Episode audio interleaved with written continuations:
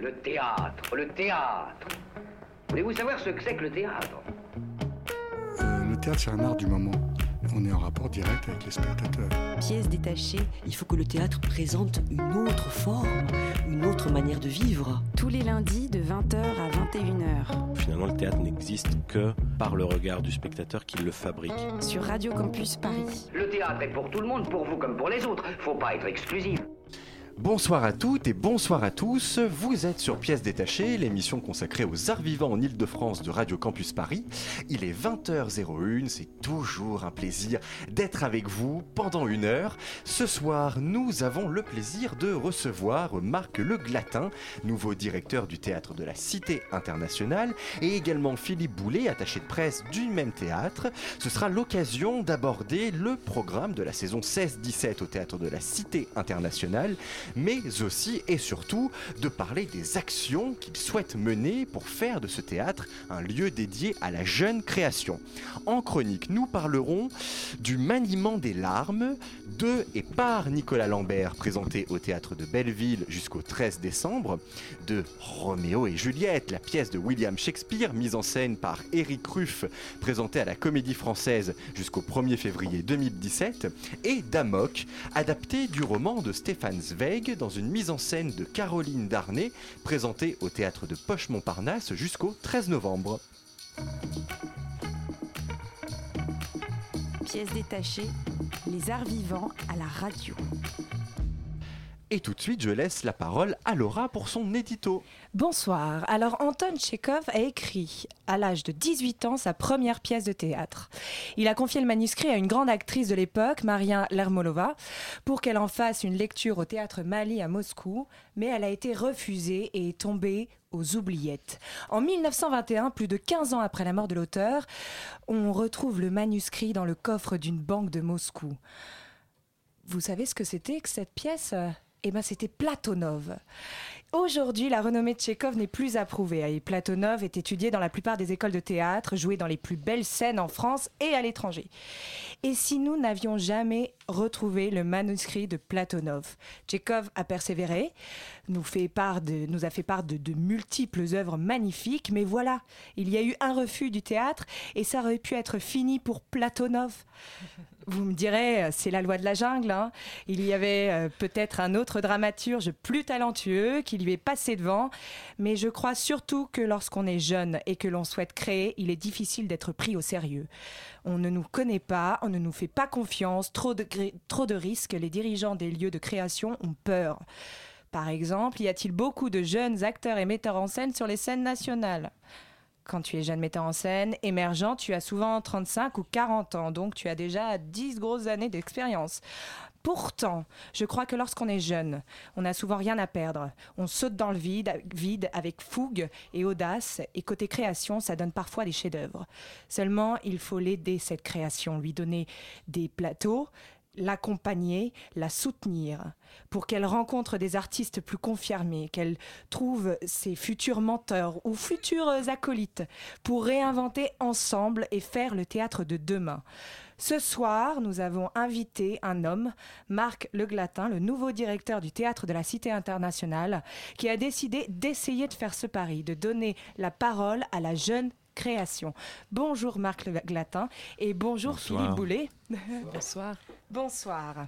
Alors, on va parler un petit peu de, de votre nouvelle direction.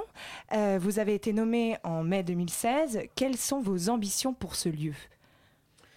Alors la nomination s'est effectuée dans un contexte que vous connaissez peut-être, c'est-à-dire qu'il n'y a pas eu de direction pendant deux ans et il y a eu un appel à candidature qui a mis du temps à éclore. Oui. Et euh, c'est lorsque j'en ai pris connaissance, donc je pense que c'était vers le mois de février dernier, que les termes de cet appel à candidature m'ont donné envie de candidater. Et ces termes prévoyaient justement qu'une part importante devait être accordée à la création de jeunes artistes, pas simplement dans le domaine du théâtre, mais c'est vrai que la façon dont c'était formulé laissait penser que le théâtre allait redevenir euh, un élément dominant, ou tout du moins euh, relativement dominant dans la programmation. par ailleurs, euh, il était inscrit que le travail avec euh, les universités, avec le monde universitaire d'une façon générale, devait être développé. On va peut-être y revenir. Oui. Et puis euh, également la prise en compte euh, de ce qu'on peut appeler dans notre jargon le territoire, à à savoir d'une part la, la- la cité internationale elle-même, qui comprend quand même en permanence 6000 résidents qui habitent là-bas, et puis euh, les quartiers euh, du sud de Paris d'une part, euh, et puis de l'autre côté du périphérique, des villes qui sont pas forcément très bien dotées en équipements culturels. Comment vous l'avez trouvé le théâtre de la Cité internationale en arrivant là-bas? Dans, dans quel état Ah bah, D'abord, d'abord, c'est un très beau théâtre. Oui, c'est un théâtre qui, par ses locaux, les, les salles, le bar, euh, enfin l'ensemble fait que on est bien qu'il ne s'agisse pas d'un théâtre qui est pignon sur rue. On est en présence d'un édifice, de bâtiments euh, exceptionnels, à proximité d'un parc. Il y a Oui. plein de choses à faire, à, à imaginer. On peut planter des chapiteaux dans le parc, on peut faire Ça du serait théâtre génial, de rue, on peut faire des ça. parades, on peut faire plein de choses en dehors des murs. Ouais. À, à condition d'en avoir les moyens, bien entendu, mais ça c'est une autre question. Quoi qu'il en soit, le, le bâti formidable, une équipe de très grande qualité, mais vraiment, Que vous avez j'apprends à connaître. récupéré. Mais bien sûr, enfin En récupérer, c'est un. sorte, oui. hein, que- dirigé pardon. aujourd'hui, mais Voilà, de façon dynamique. euh, Je n'étais pas attendu comme le Messie, pas du tout. Euh, Ce sont des gens qui sont très responsables, qui ont réussi à faire tourner ce théâtre pendant deux ans, ce que Et j'ai bravo à eux ce que d'ailleurs. j'ai salué évidemment à plusieurs reprises auprès d'eux, euh, et puis j'ai pu m'apercevoir à quel point leur implication, leur professionnalisme, etc., était certainement la, la raison principale de cette, de cette capacité de résistance, puisque Oui. c'est un peu de ça qu'il s'est agi. Oui, parce qu'en fait, pendant deux ans, du coup, Mm. euh, cette équipe-là a fait Mm. tour- tourner le théâtre véritablement. Absolument. Absolument, avec un, euh, en ce qui concerne la programmation qui euh, vient de démarrer, là, un programmateur qui avait été recruté en, sur quelques mois la, la saison dernière pour travailler sur cette programmation, et cette programmation, je rentre dedans comme dans des chaussons. D'accord. Ouais. Donc, ça, Donc vous avez, au, au final, euh, la programmation 2016-2017 a été faite euh, par les personnes qui étaient auparavant Bien là. sûr. Et vous êtes arrivé euh, et Voilà. vous avez pris vos marques. Oui, absolument. Bon, alors évidemment, les, pour euh, finir de répondre à la question que vous me posiez il y a un instant, euh, l'essentiel du boulot pour le moment tourne autour des tâches administratives, financières, Oui. juridiques. Évidemment, la gestion du personnel, parce qu'il y a des gens qui sont partis, donc il faut redistribuer les tâches sur euh, ceux qui restent. Mhm. Bref, euh, euh, beaucoup de travail qui ne. D'ici à une quinzaine de jours, je vais vraiment refaire mon métier. Voilà. Et du coup, vous avez, euh, vous parliez de tâches administratives, etc. Là, il y a une nouvelle structure juridique. D'après ce que j'ai compris, il y a une baisse des budgets, euh, il y a euh, de nouvelles missions. Euh, c'est très motivant, mais euh, enfin, vous êtes pas. un- Ça pourrait être décourageant. Voilà, vous n'êtes pas. La façon dont vous présentez les choses, qui d'ailleurs est très juste, pourrait être décourageante. Quoi qu'il en soit, il faut faire plus avec moins, comme souvent aujourd'hui. C'est ça. comme Voilà. souvent. Euh, non, il faut faire autrement, un peu quand même, et y compris euh, la baisse financière qui est substantielle, puisque la Fondation de la Cité internationale a fait le choix d'abaisser la subvention en direction du théâtre. euh, plus que divisé par deux en fait, hein, pour dire les choses très cla- clairement. Mais vous avez raison de le dire très clairement aussi. Voilà. Mm. Et euh, en même temps, c'était, euh, il y, a- il y a des motifs derrière qu'on Oui. peut aussi entendre sur le fait que euh, euh, la Cité internationale euh, est quand même très en lien avec le ministère de l'enseignement supérieur et de la recherche, et que le théâtre euh, a peut-être les moyens de développer un peu plus qu'il ne l'a fait jusqu'à maintenant ses liens avec ce monde étudiant. Voilà. Quoi qu'il en soit, s'il y a moins d'argent, mais il faut réussir à faire autrement et puis aussi essayer de trouver de l'argent autrement. Enfin, ça, je passe un petit peu là-dessus, c'est pas forcément ça le plus intéressant. Et du coup, euh, et du coup, vos nouvelles ambitions par Mhm. rapport à ça, euh, même si on a moins d'argent, on a quand même euh, des envies. Et est-ce que, enfin, quels sont vos axes par rapport à Alors, ça? je vais reprendre en gros ce qui avait, euh, euh, ce qui était, ah, je vais repartir de ce qui était énoncé dans l'appel à candidature, parce que je suis obligé de partir de là. Et là, je voudrais insister sur le fait que euh, on parle sans arrêt de la jeune création, de l'aide à la jeune création, ce qui est une excellente question évidemment, mais qui trouve souvent euh, des réponses insuffisantes. Le problème étant que euh, ces jeunes compagnies ou ces jeunes artistes qui ne sont pas encore constitués en compagnie ont bien de la difficulté à se structurer, à trouver des réseaux de production pour monter les productions, trouver des réseaux de diffusion pour faire des préventes qui permettent à- aux créations d'exister. On a la difficulté aussi à se structurer administrativement, à savoir monter des dossiers. Pour certains, euh, on peut être extrêmement doué artistiquement et pas avoir forcément de bonnes capacités pour ça. À tel point que euh, lorsque j'avais eu cette conversation avec euh, une personne qui dirige un bureau de production qui s'appelle Claire Dupont, je lui enfin, on s'était dit très rapidement d'ailleurs, parce qu'on était entièrement d'accord l'un et l'autre sur ce constat. Il y a certainement beaucoup d'artistes qui sortent là des écoles supérieures, pour ne prendre que ce critère-ci, Mm. et qui ont, par manque, je dirais, de savoir-faire, de savoir réseauter, de savoir, euh, alors qu'ils ont des qualités artistiques extraordinaires, euh, n'arrivent pas à, décoller. À la différence, euh, vous pouvez aussi avoir des gens euh, qui ont des facultés justement à, à créer ces réseaux euh, sans forcément être aussi intéressants artistiquement, et ce sont là qui vont, ce sont ceux-là qui vont parvenir à, à se faire connaître et à créer vraiment le buzz. euh, Donc vous donnez une, Voilà. une structure. En fait, vous vous accompagnez vraiment dans, le- dans la, Voilà. dans la création, la diffusion, la promotion. L'idée, c'est ça, c'est d'accompagner. C'est-à-dire qu'avec Claire, on a décidé de faire euh, une structure qui est adossée au théâtre de la Cité internationale, qui est en fait un bureau de production dédié à la jeune création, je dirais même à la toute jeune création, et qui va accompagner euh, ces, ces metteurs en scène, metteuses en scène ou collectifs, parce qu'il y a aussi ce cas de figure, bien entendu, et euh, euh, les accompagner euh, justement dans euh, comment on monte la production, comment on trouve des coproducteurs, comment on trouve des scènes, etc. D'où l'idée d'être en lien dès maintenant, on commence à construire ça, enfin on a commencé depuis quelques semaines, des liens avec des scènes situées en province ou en région parisienne d'ailleurs, mais essentiellement en province, qui deviennent partenaires un petit peu de ce projet et qui vont devenir des coproducteurs Mm. sur les productions des jeunes compagnies en résidence que nous allons accueillir. Voilà. Et l'intérêt du TCI là- là-dedans, c'est que le TCI, lui, offre la possibilité à ces jeunes compagnies qui sont en résidence sur un, un certain temps, le temps de faire deux créations, de pouvoir euh, avoir euh, trois semaines, par exemple, de diffusion à Paris, ce qui permet aux professionnels, d'une part, à la presse, d'autre Oui. part, de venir.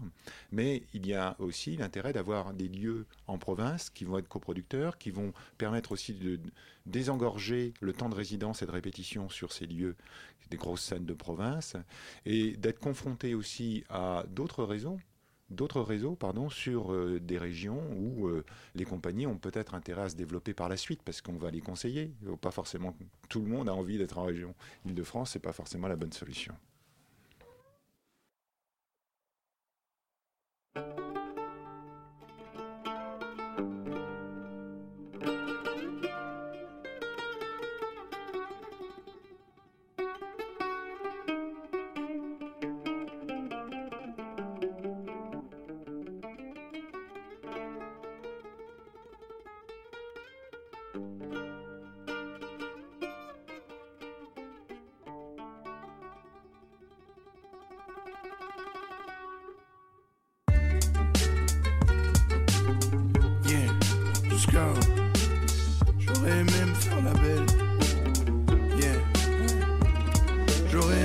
J'aurais aimé faire la belle, que la belle ce soit Watt dans une nuit éternelle, que l'on baise, que l'on boive, que je lèche ton écume dans un cul du lingus, qu'on s'endorme sur les plumes des communes Olymbus. J'aurais voulu me faire la belle, j'en avais pas le courage, pourtant voleur, dealer, au HLM, la gare, connu pour sa violence, ses séjours en garde le séjour qu'on garde grave de ma présence sur terre. Laissons mourir l'ennui des balles qui nous démasquent, viens marchons dans la nuit de l'eau lourde du lac. J'ai rêvé de me faire la belle, et tant pis que tu sois prise, te kidnapper, je m'abaisse comme Hadès J'aurais aimé faire la belle, que la belle ce soit Watt dans une nuit éternelle, que l'on baise, que l'on boive, que je lèche ton écume dans un cul du lingus, qu'on s'endorme sur les plumes des communes Olymbus. On venait donc d'Atlantide, de ces cités détruites, les collèges devenus camps réfugiés politiques. J'aurais aimé qu'on soit grande, dessapée tout entière. Lorsqu'on était enfant, j'escaladais ta gouttière. On se tenait par les doigts, se mordait par les yeux. On savait pas faut faire quoi, mais j'aurais voulu le faire à toi. Que tu me vois pas grandi, ce zézé toujours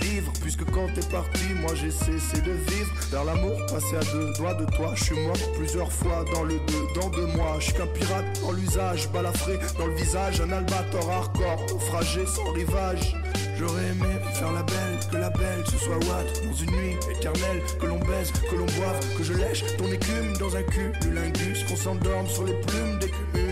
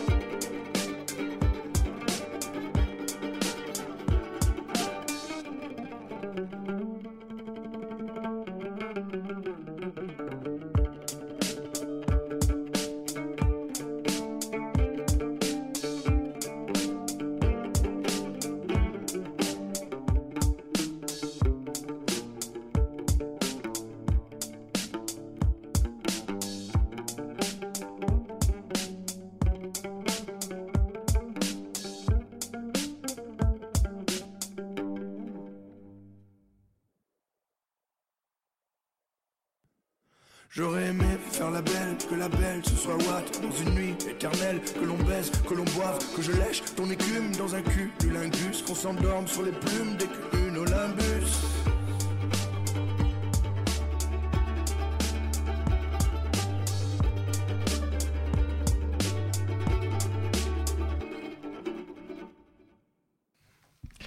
Vous venez d'écouter le morceau Me faire la belle, et oui c'était dit hein, dans le refrain, euh, de l'artiste 12 Kawa, et nous sommes toujours en compagnie de Marc Le Glatin, nouveau directeur du théâtre de la Cité internationale, pour parler avec lui notamment de l'action qu'il souhaite mener dédiée à la jeune création. Alors voilà, une question justement par rapport à la jeune création, votre cheval de bataille. Voilà, la jeune création et l'insertion sociale. Et ben, est-ce que vous pouvez nous en dire plus par rapport à ça? Notamment, euh, on, a, on a fait la coupure musicale sur le fait de parler de résidence artistique. En tout cas, des facilités, peut-être. Ah oui, oui, non, mais il va y en avoir. euh, c'est-à-dire, euh, ça va être même euh, presque institutionnalisé en quelque sorte. Non, ce qu'on entend par résidence, en fait, euh, souvent on se dit, tiens, telle compagnie s'est retrouvée en résidence de deux semaines à tel endroit pour Mhm. répéter un spectacle, puis une résidence de trois semaines, etc. Ça, c'est une acception du terme, mais c'est pas celle que, que, que je défends. En fait, ce sont des résidences longues qui permettent à des équipes artistiques d'avoir du temps, d'une part, pour répéter, et- ensuite euh, jouer des spectacles, ça, ça, tombe sous le sens. Mais c'est pas seulement ça. Il y a deux autres aspects. L'autre, euh, le, le premier des deux, c'est le fait qu'ils vont être incités à euh, s'impliquer dans un travail d'action artistique et culturelle, aussi bien auprès des résidents, cette fois, de la Cité internationale, qui sont en fait des étudiants qui ont des chambres à la Cité internationale, qui viennent de plusieurs pays. Donc, euh, qui ne fréquentent pas naturellement le lieu d'ailleurs, parce que je peux comprendre aussi que quand ils ont envie d'aller au théâtre, au spectacle vivant, ben, ils ont envie de visiter la ville lumière, ils partent vers l'Odéon et puis d'autres quartiers, ils n'ont pas forcément envie de rester sur le campus. ce que je conçois fort bien, j'aurais été à leur place, j'aurais été pareil. Donc, euh, en revanche, le fait de, de mettre en place des ateliers de pratique artistique avec eux, de créer un lien par un autre biais que simplement les inviter à venir voir des spectacles, justement le fait d'être ainsi engagé auprès du théâtre de la Cité internationale par l'action, par le faire, par la pratique, Ouais. peut les inciter justement à venir voir. Oui, du coup, il y a une interaction euh, qui se fait. euh, Et c'est ça le, le- le travail sur lequel on va impliquer les jeunes qui seront en résidence. On va les accompagner pour ça, parce qu'ils ne sont pas forcément entraînés. Dans les écoles supérieures d'art, on prépare assez peu ce, ce type de, Oui, de travail. Or, on sait que lorsque vous êtes comédien, metteur en scène, etc., lorsque vous vous retrouvez ensuite dans la vie professionnelle, un nombre d'heures conséquent est dévolu à ce type d'action. Et c'est d'ailleurs nécessaire. Et donc, euh, il faut les aider à, y- à- à être préparés. Puis, deuxième aspect, puisque j'en ai euh, annoncé deux, c'est que, euh, comment vous dire ça? Je ne voudrais pas être trop... Le fait est que dans la jeune création, il y a parfois une volonté, même assez souvent aujourd'hui, une volonté d'aborder des thèmes qui sont en prise directe avec le monde, avec la société, soit Ouais. de façon directe, soit de façon indirecte d'ailleurs. hein, à travers des textes et pas simplement par des, spectacles qui sont créés au plateau. Mais dans beaucoup de cas, j'ai pu constater que la maîtrise des contenus était un peu défaillante. C'est-à-dire qu'il y a une, une bonne maîtrise des formes, s'ils sont bien préparés à ça, ils s'essayent à des nouvelles formes, c'est souvent intéressant de ce point de vue-là. Mais sur, euh, je dirais, les aspects, soit politiques, soit Le sociaux, soit, voilà, ce qu'on peut appeler le fond, il y a parfois, euh, parfois des petits manques. Raison pour laquelle, sans vouloir donner des leçons bien entendu, mais on va mettre en place des cycles d'intervention de, chercheurs, d'universitaires, etc., sur, euh, de journalistes, sur des thématiques.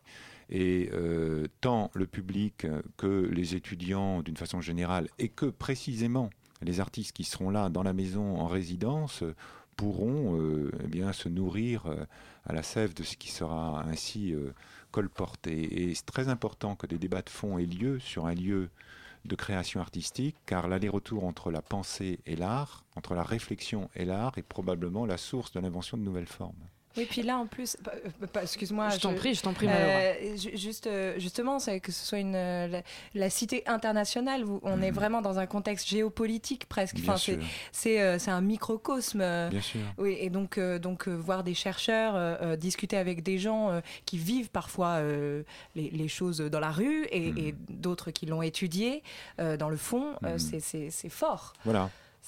Et on est en présence d'une génération, puisqu'on parle de la jeune création là depuis le début, même si dans la programmation, j'ai l'intention d'y adjoindre quand même pour équilibrer la programmation des artistes confirmés. Mm, Hein, bien Il sûr. n'y aura pas que la jeune création. bien sûr.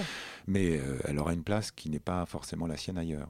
Ce que je voulais dire simplement, c'est que c'est une génération qui, c'est un peu la vôtre, hein, vous êtes en face de moi, là, je jauge assez aisément l'âge que vous notre pouvez avoir. génération. Voilà. Donc, euh, qui se trouve confrontée, euh, qu'elle le veuille ou non, cette génération, à une nécessité de mutation. Oui. Voilà, on n'est pas une période comme les autres, Non. il faut bien l'avoir en, en tête, et vous l'avez bien en tête. Vous n'êtes pas forcément préparé à tout ce à quoi vous allez devoir travailler, mais vous avez déjà compris que ça allait tomber sur vous. Bien sûr. Voilà. Donc, il ne faut pas avoir peur, ça peut être absolument Ça fantastique. devrait, ça devrait Voilà, bien la se peur passer. est très mauvaise conseillère dans ces cas-là.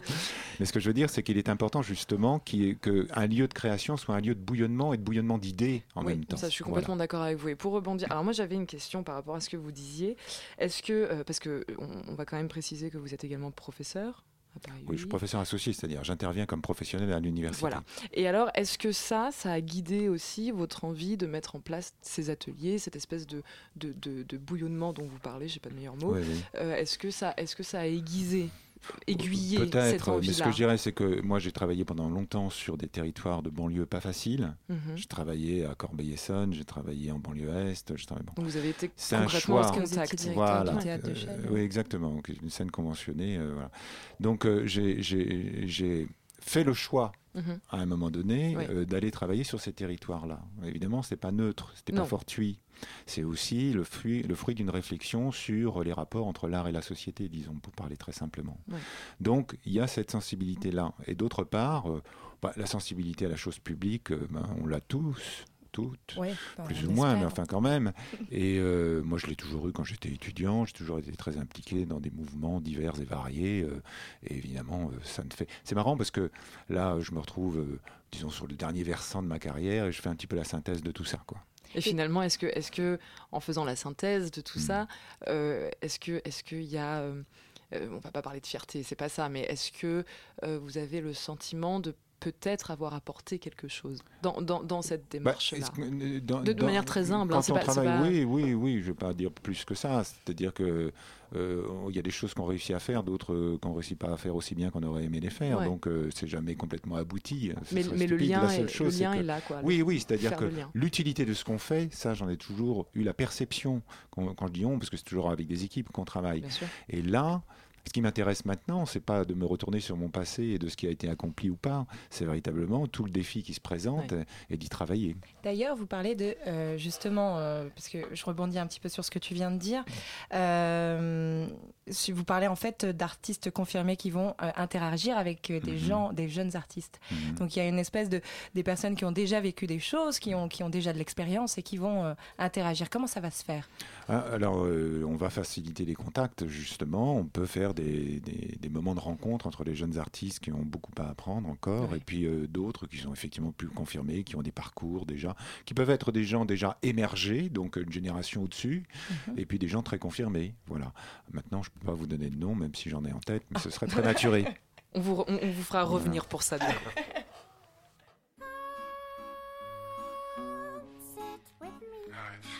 Qu'est-ce que tu racontes? Putain, mais c'est pas la question, c'est pas le moment de parler de ça. Accroche. Allez. Ouais, une seconde. Raccroche. T'as vu, c'est plus possible. Tu la rappelles après, c'est bon. Ouais, c'est bon, attends, attends, attends, attends. Tout à l'heure, on sera riche, mec. Faut que je te laisse. Allez, juste. Allez, allez. Faut que je te laisse. Go, go, go, go, go. Pas de stress, c'est pour un retrait. Yeah. Je rentre dans la banque un après-midi de chien dévasé par les shooters. Pour tout voler, je suis prêt à tout donner. Je viens du grand banditisme toulonnais. Tranquille le belge qui débarque dans la foule cachée Sous un masque de clown Tire une rafale en l'air et les gens se retournent juste une fois Et on quitte le froid pour toujours Je me souviens toujours de ce fameux jour où à Noël il y avait pas de cadeau Mon père Noël est mort alcoolo Père Noël, on perd nos repères Mais une paire d'espèces dans le sac à dos Je décapé sur le camp dans la voiture devant Il faut qu'on peut m'attendre J'espère que t'as pas tué des gens, que t'as ramené le pactole. Dans le fond, t'es pas méchant, mais tu deviens dément. Quand tu t'affoles depuis tout petit, tu fais des bêtises. Je t'ai pourtant dit d'éviter l'alcool. La voiture ne démarre pas, c'est ton mauvais karma. On est dans la merde, ne te marre pas. Quoi maintenant Donc restons planqués, concentrés, appliquons le plan B. On va s'en tirer sans flancher, sans flamber, mais pas sembler. Ok.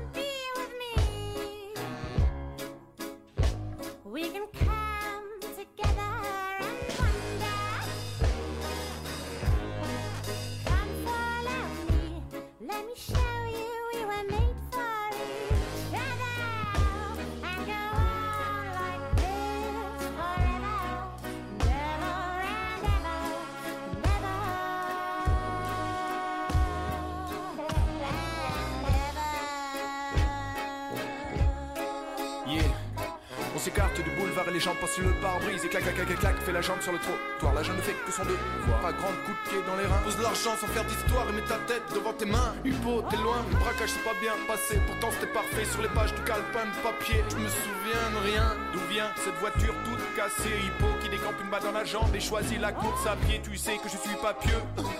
Et puis que Dieu m'a pas dit si les bandits qui meurent et qui n'ont pas fait de mal vont au paradis comme les riches sur terre vont au paradis fiscal. Bien sûr, la police est calme, c'est l'État EDF, les banquiers qui nous raquettent pour eux, pas de prison. Quand t'es pris en otage à travers ton livret A et qu'on te renvoie sans raison, s'il y a plus d'avenir à l'horizon, déchire la chemise d'un actionnaire, ça fera gaulerie à la maison. Cette balle dans le quadriceps ralentit ma course, je souffre et je sens l'ivresse. Les crapules tombent dans l'oubli, les grands bandits restent. Suis dans la ligne, le mire l'interro surprise, je n'ai pas d'anti-sèche. Une balle dans le bide, c'est indigeste. Mon cœur tambourine, voilà venu l'heure du chant du cygne. J'ai envie de sexe, la vie est une fête, je vais la quitter. Frustré comme Cendrillon au réveillon de la Saint-Sylvestre. J'ignore où se trouvent douze pourvu qu'il les double, qu'il les sème tous et qu'il épouse celle qu'il aime depuis des millénaires. Et qu'en bord de mer, ils remplissent des verres. J'ignore où se trouvent douze pourvu qu'il les double, qu'il les sème tous et qu'il épouse celle Pom, pom, pom. Vous venez d'écouter le morceau Braco. En fi- Donc, c'était l'artiste, c'est l'artiste 12 Kawa en featuring avec Hippocampe Fou. Et nous sommes, nous, toujours avec Marc Le Glatin, nouveau directeur du tête de la Cité internationale, pour cette troisième et dernière partie d'interview. Alors on est avec Marc Le Glatin, mais aussi Philippe Boulet. Eh oui. Donc, Qui est l'attaché de presse. Voilà, qui est théâtre l'attaché de presse du théâtre. Et justement, euh, si ça vous convient, on va vous poser une petite question sur la saison 2016-2017, étant donné que vous étiez là depuis euh, la création de la saison et Mhm. l'organisation de la saison. Euh, une... Et vous, ensuite, euh, Marc Le Glatin, vous pourrez réagir comme vous le souhaitez. On a vu dans cette saison 2016-2017 euh, de la danse, du cirque, de la musique, du théâtre. Le festival d'automne, on est allé voir un spectacle magnifique. On trouve, ça- on trouve qu'il y a une diversité très importante. Qu'est-ce, que, qu'est-ce qui vous a conduit à cette, à cette programmation? Alors, ben, moi, je suis pas forcément le mieux placé pour en parler dans la mesure où je, je n'ai pas du tout pris part à la mise en place de cette programmation. Euh, il faut rendre justice à ceux qui l'ont fait. C'est très honnête, c'est très en l'occurrence, euh, principalement Olivier Chabriange, que Mhm. Marc évoquait tout à l'heure, qui donc euh, a fait une mission d'un certain nombre de mois pour mettre en place euh, cette programmation. D'accord. Et ça s'est fait avec la direction par intérim de, de ce théâtre, euh, en la personne de Virginie Girard, qui en est l'administratrice. Donc, euh, je ne suis pas en mesure, moi, de, de prendre la parole à la place d'Olivier pour expliquer les choix. Euh, Olivier savait qu'il était sur une saison de transition, puisqu'on attendait la nomination de quelqu'un. Et euh, il n'avait pas pour mission de mettre en place un nouveau projet. Euh, il savait que c'était du provisoire, on va dire. Donc, il a voulu s'inscrire dans la continuité de ce qui se faisait précédemment, avec effectivement des variations en fonction des différentes euh, directions qui se sont succédées à la tête de ce théâtre, euh, et qui avait quand même euh, comme fil directeur un, mélange, un mélange des genres assez intense, puisqu'effectivement, depuis déjà longtemps, on avait de la danse euh, avec, à plus ou moins haute dose, on va dire, Ouais. plus avec Pascal Enrault, la précédente directrice qu'avec Nicole Gauthier, euh, mais aussi du cirque, du théâtre, euh, des spectacles plus hybrides euh, qui rentrent dans peut-être moins facilement dans, dans des cases. En tout cas, on a eu, on a eu une programmation euh, 2015-2016 t- 2016 qu'on est allé euh, chroniquer et on a trouvé euh, que justement le, niveau était euh, déjà très très bon. Enfin, Oui, même oui, bah, malgré la vacance de- du poste de directeur. Ouais, je vous en remercie. Voilà. Mais, Mais- euh, donc voilà, et puis après, effectivement, on s'inscrit aussi dans la continuité de collaboration avec des partenaires euh, qu'on pourrait qualifier d'historiques maintenant, comme le Festival d'automne, parce Oui. qu'effectivement, ça fait déjà de nombreuses années que tous les ans, on a un certain nombre de spectacles qui sont programmés euh, avec eux, Euh, mais aussi euh, une, autre structure avec laquelle on, on collabore depuis maintenant six ans, qui est la Fondation de l'entreprise Hermès, Mhm. qui aide beaucoup le, le théâtre à travers le développement d'un programme qui s'appelle New Settings, euh, qui est un programme donc développé par la Fondation de l'entreprise euh, Hermès, qui a été développé donc avec la précédente direction de- du Théâtre de la Cité, euh, et donc Pascal Enrault. Euh, sans rentrer trop dans les détails, c'est un programme qui a pour vocation en particulier de créer des rencontres. Donc on, on s'inscrit toujours dans le- la même histoire de, faire se rencontrer les gens, de leur permettre de travailler ensemble, des gens qui ne seraient pas forcément rencontrés sans, sans cela. Et notamment, euh, le programme de Settings a la volonté de créer des passerelles entre les arts vivants, que ce soit danse, musique ou théâtre, et les arts plastiques. Voilà, Et- dans les grandes lignes. Et du coup, Marc Le Glatin, euh, comment vous vous êtes senti justement en arrivant et en voyant euh, cette, euh, cette diversité dans la programmation? Bah, la diversité, elle est inscrite, hein, puisque de toute façon, c'est une scène pluridisciplinaire. Mhm. D'accord? J'ai dit que le théâtre allait redevenir peut-être un peu plus important qu'il ne l'était sur euh, la précédente direction, mais, et c'est la volonté d'ailleurs de, de l'État et des partenaires, mais euh, ça reste quand même une scène pluridisciplinaire. Ensuite, euh, la place faite aux jeunes dans cette programmation est déjà importante. Oui. Hein, il y a de, de très jeunes personnes, je pense en particulier à Maëlle Poésie, qui est une Oui. jeune euh, metteuse en scène, euh, qui avait proposé un Candide l'an dernier et qui là arrive avec un spectacle qui a été créé au Festival d'Avignon. Euh, Jessica Dahl, qui est toute jeune, euh, voilà une personne qui est encore au JTN, donc qui est sortie donc, du Conservatoire national il y a moins de trois ans et qui propose un spectacle sur Vitkiewicz, dont j'ai déjà vu des, des- des extraits que je trouve très intéressants. Euh, et, et puis il y a des gens moins jeunes, évidemment, en cirque. Il y a par, par exemple Camille Boitel, qui Oui. est euh, incontournable, euh, toujours. mais qui aussi. reste encore un, un jeune malgré tout et qui il y a aussi l'histoire de fidélité Camille on pourrait presque dire qu'il a débuté au théâtre de la cité puisque il s'est fait connaître dans le cadre d'une manifestation qui s'appelle Jeune Talent Cirque euh, au théâtre de la cité et c'est après euh, avoir été vu là euh, que on avait programmé à l'époque son premier spectacle euh, l'homme de Hus qu'il a décidé de reprendre alors qu'il ne voulait plus le jouer qu'il a décidé de le reprendre euh, cette saison et qu'on va présenter en janvier. Et, et Euh, justement, justement, d'après ce que, ce que j'ai vu dans votre programmation, les, les théâtres, euh, le- la, la programmation se fait, euh, c'est une dizaine de jours le spectacle en général, euh, qu'il est programmé. Ensuite, ça passe à un autre spectacle, etc. Comment, comment ça se fait pourquoi, Parce qu'à l'Odéon, par exemple, on a des spectacles qui durent trois mois ou, ou, ou autre. Là, euh, quel- Oui, oui, je vois très bien. Moi, je pense qu'il faudrait peut-être étendre ça. Maintenant, euh, il y a quand même une donne financière qui, est, qui explique en bonne partie. Tout dépend des conditions qui sont euh, celles de tel ou tel accueil. Mais parfois, on ne peut pas déborder un, un nombre de dates euh, qui reste euh, assez limité. Mais dans d'autres circonstances, ça dépend du type de contrat. Je passe sur ces détails ici, bien entendu, mais ça peut être 15 jours. Et en tout cas, euh, la saison prochaine, on retrouvera des séries de, de 3-4 semaines, je pense. Voilà. Et puis il y a des spectacles qui sont là pour une seule date Oui. ou deux. Voilà. Et est-ce que du coup, on pourrait, euh, à, à terme, dans, dans quelques mois, dans quelques années, j'en sais rien, euh, parler de la- du, du- du théâtre de la Cité internationale comme, comme un sorte de, de- alors je vais utiliser un mot un peu, sorte de, de laboratoire expérimental. C'est-à-dire que si on fait venir des jeunes créations, si on les aide à la diffusion, à l'exploitation, si on les accompagne, parce que ça, ça va- finalement c'est ça, c'est-à-dire que on va aider de jeunes créateurs à émerger au contact d'anciens, enfin d'anciens, avec tout le, tout le respect que j'ai pour eux. Et, euh, et voilà, est-ce que, est-ce que du coup, euh, ça va devenir, parce que ça- finalement, ça existe très peu en, en région parisienne ou sur Paris, ou en tout cas, c'est méconnu euh, que des, des endroits comme ça aident vraiment. Oui, oui, que il y en a. Hein. Ouais. Oui, il y en a, il y en a. Loge, euh, bien sûr, loge, le théâtre de Vanves. Vanves. Oui, on peut les citer. Et ce sont les voilà, Mm. souvent les deux seuls qui reviennent, les deux, Oui, deux certes. grosses structures euh, Mm. aidantes. Et du coup, est-ce qu'on pourra parler de laboratoire Non, ce qui est euh, déjà laboratoire, c'est ce que je vous expliquais tout à l'heure, c'est-à-dire d'adosser un bureau de production à un Oui. lieu de spectacle vivant. Euh, déjà, c'est une expérience qui, euh, Qui n'existe en- pas et on ça, espère ouais. qu'elle pourra, si elle fonctionne bien, ce que évidemment je crois, Mm, euh, c'est faire sûr. école. Oui, Bien. bien sûr. Ça, c'est déjà un, un aspect labo. L'autre aspect que vous évoquez, c'est effectivement euh, d'avoir une proportion importante euh, de jeunes créateurs euh, qui sont ceux qui sont en train d'in- d'inventer des formes qui permettront peut-être euh, à un monde nouveau d'accoucher, parce que vous savez comment Ça c'est. serait peut-être pas on- mal. L'homme est un animal symbolique et il faut inventer des formes symboliques pour être capable ensuite de les traduire dans la concrétude. Donc Ouais, voilà. exactement. Et puis le troisième élément, c'est ce qu'on évoquait il n'y a pas si longtemps, à savoir que l'effet comme ça euh, d'aller-retour entre la réflexion sur le monde et la présence de formes artistiques, eh bien ça en soi, c'est un laboratoire qui dépasse même l'art. Voilà. Eh bien écoutez, merci beaucoup Marc Le Glatin d'avoir été Merci avec nous vous. et d'avoir Merci, répondu à nos questions.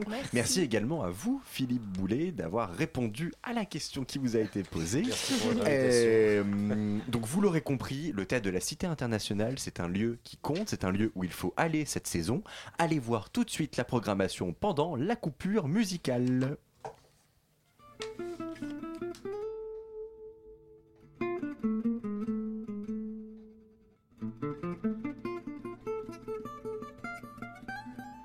What's up, bro? Yeah, yeah, ouais. MC, ce que je dessine en décibels, c'est ma jolie mélodie, elle est si belle. que Quelque part, je me sens coupable quand elle part. Ça me rend dingue de tout part. Je suis prêt à tout pour qu'elle me parle.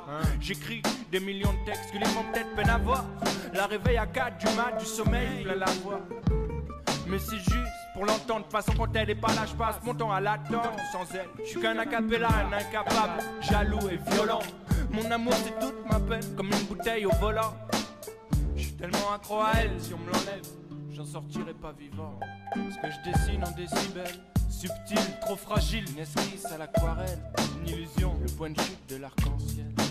Le point de chute de l'arc-en-ciel. Ce que je dessine en décibels, subtil, trop fragile, une esquisse à l'aquarelle, une illusion, le point de chute de l'arc-en-ciel.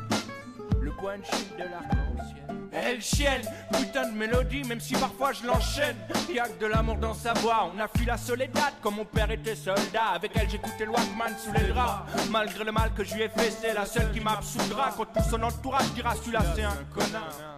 Sournois, j'ai beau élever la voix, j'adore quand elle est sur moi. En équilibre, moi en elle, quand elle vibre, elle m'emmène au point de chute de l'arc-en-ciel. En plus, je me fais du mal quand je sais pas où elle traîne.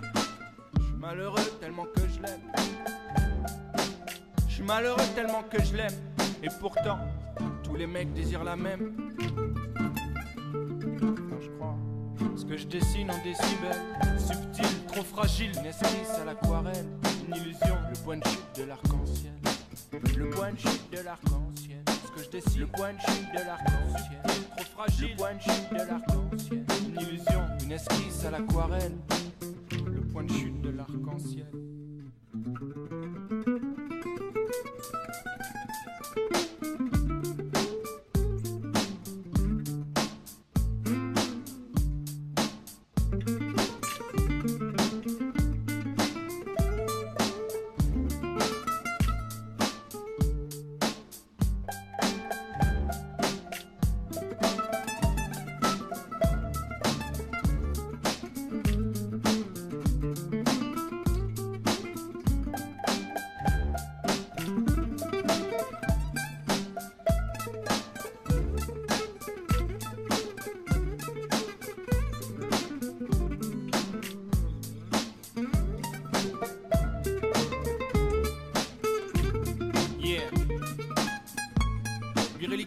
Star. Guitare, micro, sitar, whisky, coca et deux, trois accessoires.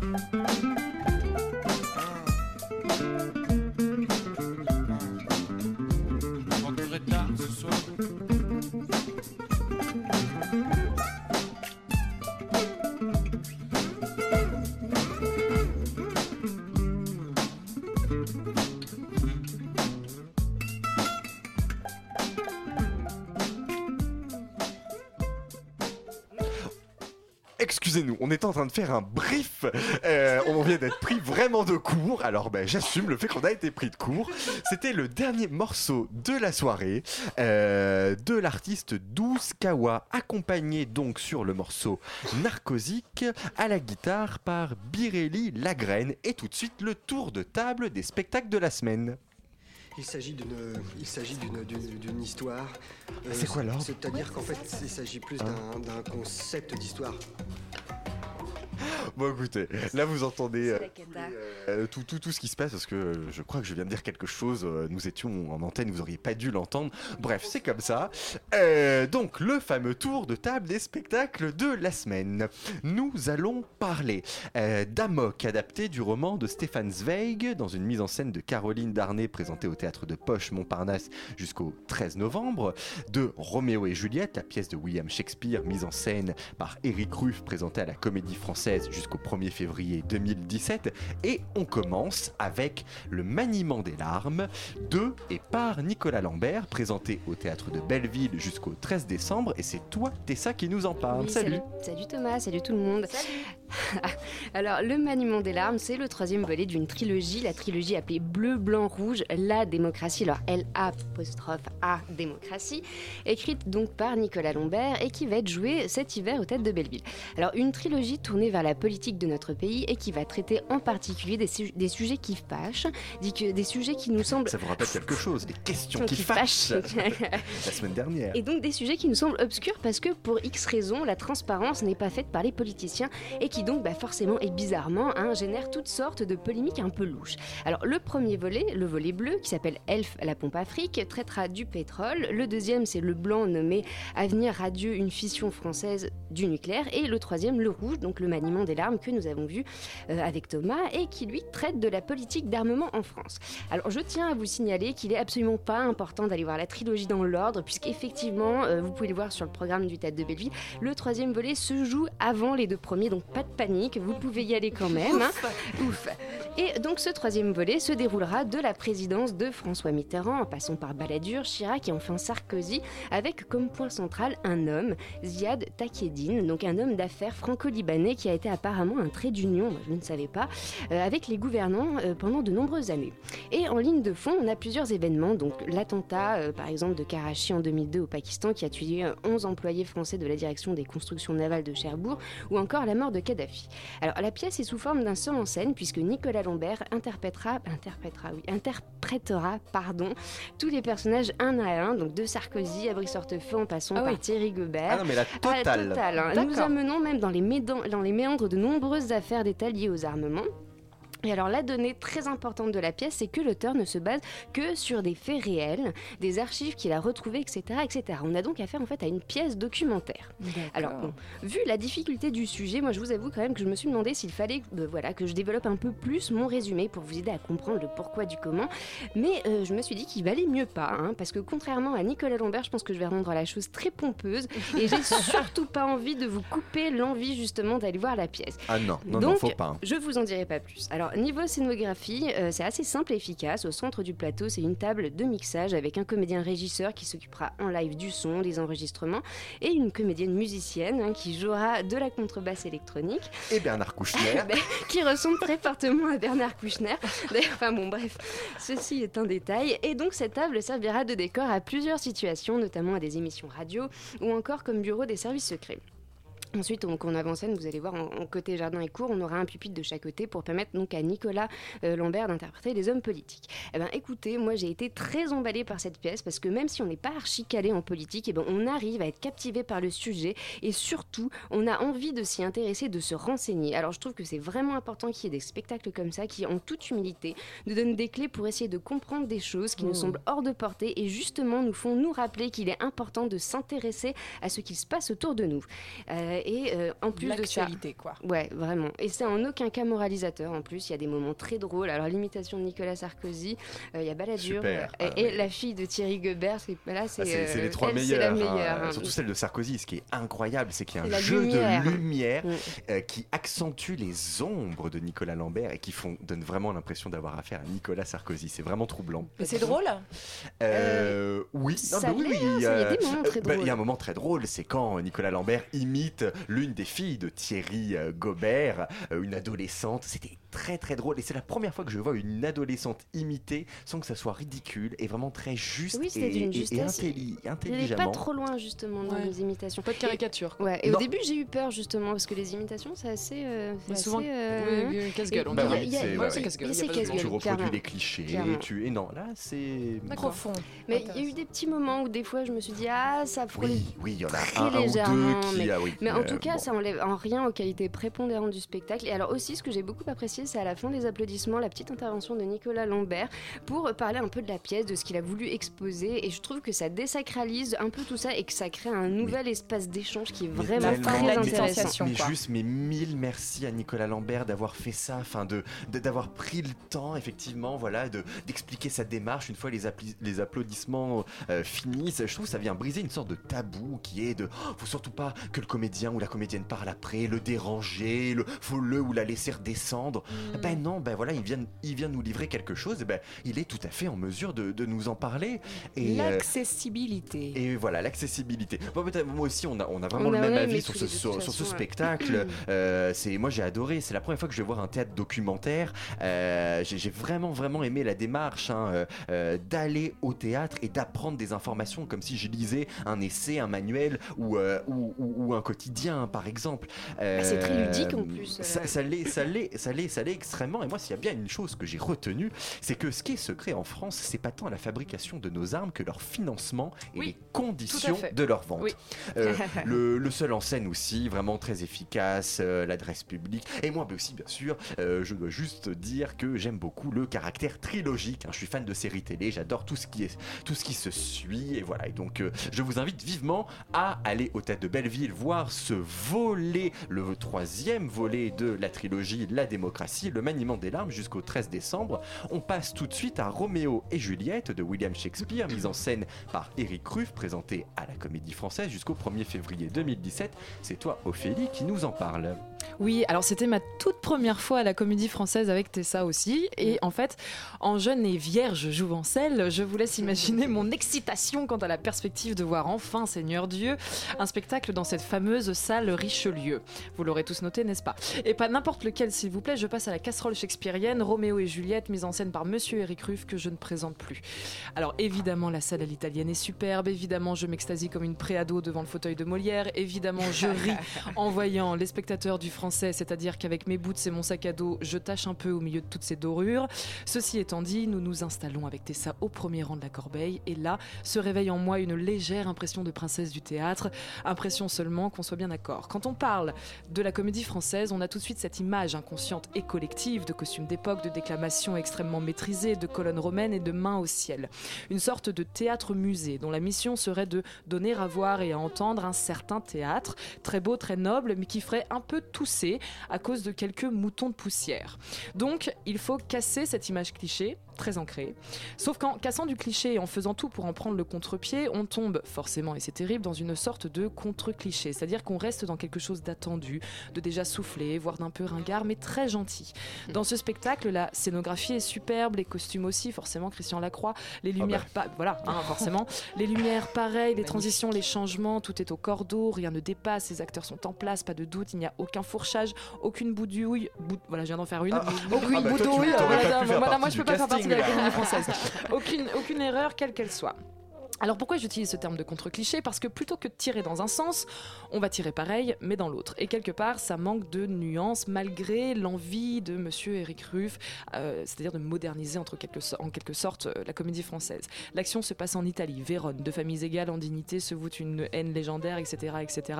Alors on choisit une Italie en ruine, pauvre et affaiblie, celle de l'après-seconde guerre mondiale. On écrase ça sous un soleil de plomb, donc une lumière forte, très présente. Les, hommes sont Rital et le reste. Ça touche les filles, ça boit, ça se bagarre, mais pas vraiment. Ça rit fort, mais pas vraiment. Ça cabotine, ça cabotine un peu finalement. Les femmes sont belles, effectivement, en lunettes et en foulard et jolies robes qui tournent. On chante quelques chansons populaires italiennes. On a mis des lampions aussi. Bon. Personnellement, j'aurais aimé me prendre une énorme claque dramatique, un truc monstrueux en pleine tête par cette comédie française. J'aurais aimé sortir de cette salle en me disant d'accord, je comprends maintenant cette espèce de folklore fantasme autour de tout ça. Mais non, ça n'est pas arrivé. Un peu déçu, un peu comme une enfant qui se rend compte que le Père Noël n'existe pas ou plus.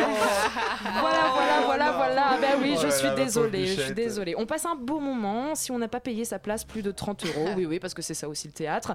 Finalement, c'est très propre, c'est très beau, c'est maîtrisé. Tessa, qu'en as-tu pensé? Je crois qu'on a le même avis là-dessus. hein. De toute façon, hein, euh, voilà, non, mais c'est vrai que c'est très propre. Ils prennent pas de risques. Voilà, c'est euh, tapis roulant, autoroute. Bon, bah euh, tant mieux. hein, mais bon, moi, je n'ai pas été émue. voilà. Et puis du coup, moi aussi, c'était ma première fois à la Comédie Ouais. Française. Et puis ça a bien rempli tous les clichés. hein. Les gens à l'entrée sont désagréables. Oui, alors euh, ça, ah non, non, mais oui, ça, vraiment, c'était du pas tout, très sympathique. Non, vraiment pas Ouais, très ouais, sympatoche. Mais il faut le dire, Mais assez pour, assez pour le notifier, en fait. C'est-à-dire que, bon. Bah, tout, il y avait que, que des gens de plus de 50 ans. euh, Bon, bah, Mais ça, en soi, c'est- pas un problème, Non, hein, mais ils les gens, en tout cas, l'accueil était désagréable. Attention, ne nous accusez pas que euh, Ah, on faire pas du euh, genre. les plus de 50 ans. Non, c'est non, je dis pas ça, mais c'est vrai que c'est les trois quarts. Bon, bref, tous les clichés que j'avais en tête un Ouais, peu étaient. Et voilà, et la pièce était le cliché de la pièce qui voulait pas faire cliché. Bon, euh, ben voilà. Écoutez, vous avez encore le temps, hein, c'est juste. Mais quand même, on passe un très bon moment, hein, pardon. on hein. passe un bon Oui. moment. Mais Ah non, mais on a compris hein, Voilà. que Bon, on juste- passe un bon moment, c'est mais bien, que. euh, c'est bien, mais pas d'éclat. prend- Voilà. Quand ça prend des risques, c'est bien. Là, ils en Si vous pas. avez vraiment le temps et l'envie, c'est possible. C'est jusqu'au 17 février 2017. Euh, Roméo et Juliette de William Shakespeare, mise en scène par Eric Ruff à la Comédie Française, donc que ce soit votre première fois ou pas. Et on termine avec le spectacle Amok, adapté du roman de Stéphane Zweig, dans une mise en scène de Caroline Darnay, présenté au théâtre de Poche-Montparnasse jusqu'au 13 novembre. Moi, c'est la deuxième fois que je vais au théâtre de Poche-Montparnasse. Euh, La première, c'était pour la pièce Les voisins de Michel Vinavert, mise en scène par Marc Paquien la saison dernière. Et j'avais passé un bon moment. Euh, là, c'était donc pour Amok. Et j'ai encore passé un bon moment. Et même là, je préciserai un très bon moment. À ma grande surprise. Bah oui, hein, comme parfois, bah, bon, vous avez commencé à vous en rendre compte. Hein. Je vais préjugés. avec, et ben voilà, je vais au théâtre avec des a priori, des préjugés parfois. Euh, c'est toujours pour des raisons différentes. hein. Alors là, c'était parce que euh, l'interprète Alexis Moncorgé a obtenu le Molière 2016 de la révélation masculine. Moi, généralement, euh, je suis pas véritablement convaincu par les prix attribués lors de cette cérémonie. Voilà, c'est mon avis. Eh bien, euh, comme à chaque fois que je vais voir une pièce avec des a priori, eh bien, ceci explose complètement et je me rends compte alors à quel point j'ai été stupide et oh là là mais qu'est-ce que ça fait du bien de se rendre compte qu'on a été stupide et, et, et de vouloir plus l'être ou en tout cas essayer de vouloir plus l'être Euh, donc Amok ça raconte l'histoire d'un jeune médecin d'origine européenne qui décide durant l'année 1912 de partir pratiquer son art en Malaisie et plus précisément dans la forêt malaisienne à l'écart de toute cette agitation des villes de l'Orient asiatique de l'époque coloniale. Un beau jour, une femme de la ville, hein, dont le mari est un grand businessman du secteur commercial, se présente à son dispensaire, profitant de l'absence du mari parti en voyage d'affaires pour lui faire une demande qu'elle n'osera jamais lui formuler explicitement à cause des conventions sociales et des mœurs de l'époque, mais que le jeune médecin et nous-mêmes comprenons très bien, elle souhaite se faire avorter, conséquence fâcheuse d'une liaison extra-conjugale. Et au fur et à mesure de la rencontre, l'attirance pour cette jeune femme, plutôt arrogante, euh, grandit chez le jeune mé- mé- médecin malgré la répulsion qu'il peut éprouver hein, dans le même temps à son égard à cause de son comportement arrogant, à tel point que cette attirance va prendre une forme particulière, c'est le moins qu'on puisse dire, l'amok. C'est une véritable folie qui fait perdre la raison à celui qui en est affecté. hein. C'est un terme qui d'ailleurs est associé traditionnellement aux opiomanes malais pris de crise meurtrière. Alors je vous laisse imaginer ce que c'est que d'être pris d'amok. Euh, euh, je vous laisse le soin d'aller voir la pièce pour le découvrir, hein, jusqu'où euh, cela va mener le jeune médecin et la jeune femme. Moi je le sais, nous le savons, Laura, jusqu'où ça va aller. Oui, nous le savons. Parce que le jeune médecin nous l'a confié. Et oui, en fait, tout ce que je viens de vous dire, c'est le personnage lui-même, à peine remis de son amok, encore peut-être dans son amok, qui nous le confie sur le pont d'un bateau qui le ramène finalement en Europe. Donc, encore une fois, c'est une mise en scène qui propose d'abattre le quatrième mur, et encore une fois, j'ai adhéré à ce procédé. C'est normalement quelque chose que j'aime pas trop, l'adresse directe au public, l'explosion du quatrième mur. Eh bien, là encore, j'ai apprécié, ça m'a complètement fait rentrer dedans. Moi, je sentais vraiment que ce jeune médecin avait besoin de mon écoute, euh, même si finalement... Euh, pris d'une mission. Oui, vraiment. Et, sans savoir finalement euh, qui j'étais. Hein. C'était pas très clair finalement qui nous étions dans la salle. Est-ce qu'on était des passagers du même bateau que le jeune médecin ou tout simplement des spectateurs? Mais en fait, ça a vraiment peu d'importance. Hein, euh, tant on croit, tant j'ai cru à ce qui m'a été raconté, à raconter, et tant j'ai cru à l'interprétation du jeune médecin par Alexis Moncorgé. C'est franchement clair que son Molière, il l'a pas volé, euh, il investit complètement le personnage, son esprit, son corps. Moi, ce qui m'a le plus marqué, c'est son œil humide du début à la fin. Il a un œil humide Ouais. qu'il tient de bout en bout. Ça m'a vraiment marqué et touché. Euh, Malik- Alexis Moncorgé a une énergie incroyable, surtout que c'est encore un seul en scène et qu'en plus donc de jouer le rôle du jeune médecin, eh bien il interprète également les autres personnages de l'histoire, dont la Ouais. jeune femme. Alors il y a un, un peu ce côté imitation, mais Moi, là ça encore, génial. non, on est d'accord, c'est très bien fait, euh, avec, avec avec finesse, c'est juste. Euh, moi vraiment, gr- grâce à lui, à son énergie, j'ai été en vision tout au long du spectacle. J'ai voyagé avec lui, j'ai ressenti chaque ambiance. Euh, vraiment, allez voyager avec Alexis Moncorgé. Euh, Est-ce que tu as voyagé, toi, Laura? Écoute, moi j'ai aussi voyagé. J'ai trouvé que voilà, on ne sait pas qui on est. On, a, on est là, on est, on est avec lui. Mhm. Et je crois que le plus important, c'est qu'on est à l'écoute. Parce que euh, au début, j'ai eu un petit peu de mal à rentrer dedans, je dois avouer. Euh, presque trop lui était presque trop habité pour moi qui sortait C'est du vrai au métro. début. et, et sauf que sauf que au fur et à mesure on accepte et, et accepter euh, nous amène dans des contrées euh, inconnues dans un univers euh, magnifique avec lui euh, dans cette chaleur cette moiteur. Euh, vraiment c'est magnifique. Il a vraiment réussi à faire quelque chose. Moi je justement parce qu'il a eu le Molière j'ai voulu aller le voir. Pardon pardon Il y a pardon, deux écoles amis. différentes dans cette émission. Voilà, c'est parfait. non, mais bon, disons que, euh, voilà, oui, c'est pour moi, c'est un gage quand même de, de, de, de sérieux. Bref, euh, 190 représentations plus tard, euh, je viens à la 191e et il n'en reste plus que 20. Donc, je vous conseille d'y aller parce que je trouve ça euh, super. Et le théâtre de Poche Montparnasse est vraiment un théâtre privé, mais un lieu de vie aussi accueillant que j'ai trouvé super. On peut Je prendre un suis petit verre après. absolument d'accord avec toi et même leur programmation est une programmation de qualité, il faut le dire. Donc allez-y au théâtre de Poche Montparnasse et surtout voir Amok, adapté du roman de Stéphane Zweig dans une mise en scène de Caroline Darnay jusqu'au 13 novembre. On a également parlé de Roméo et Juliette, texte de William Shakespeare, dans une mise en scène d'Éric Ruff, présentée à la Comédie Française jusqu'au 1er février 2017. Et nous avons parlé du maniement des larmes, le troisième volet de la trilogie La démocratie, de et par Nicolas Lambert, présenté au théâtre de Belleville jusqu'au 13 décembre. On a eu en invité le plaisir de recevoir Marc Le Glatin, le nouveau directeur du théâtre de la Cité internationale, accompagné par Philippe Boulet, l'attaché de presse du même théâtre, pour parler avec eux de la saison 16-17 et aussi et surtout des actions qu'il souhaite mener pour faire de ce théâtre un lieu dédié à la jeune création que nous soutenons vivement dans Pièces détachées. Cette émission a été proposée, pardon, présentée, c'est mieux comme verbe, par Laura Chrétien avec la complicité d'Ophélie Lehmann, Tessa Robinson, Thomas Silla, présentée par le même Thomas Silla, réalisée par Théo Albaric et Alma Schmidt, dont on remercie pour la sélection musicale de ce soir, un peu de rap. D'ailleurs, en parlant de musique, nous ne voyons pas nos amis. Je ne sais pas, peut-être que l'émission a été préenregistrée ou qu'ils on sont les un peu embrasse en quand même, retard. hein. ou- Voilà, on pense fort à eux et on vous euh, souhaite une très très bonne soirée. On vous dit à lundi prochain et restez sur l'antenne de Radio Campus Paris. Merci à tous. Bonsoir.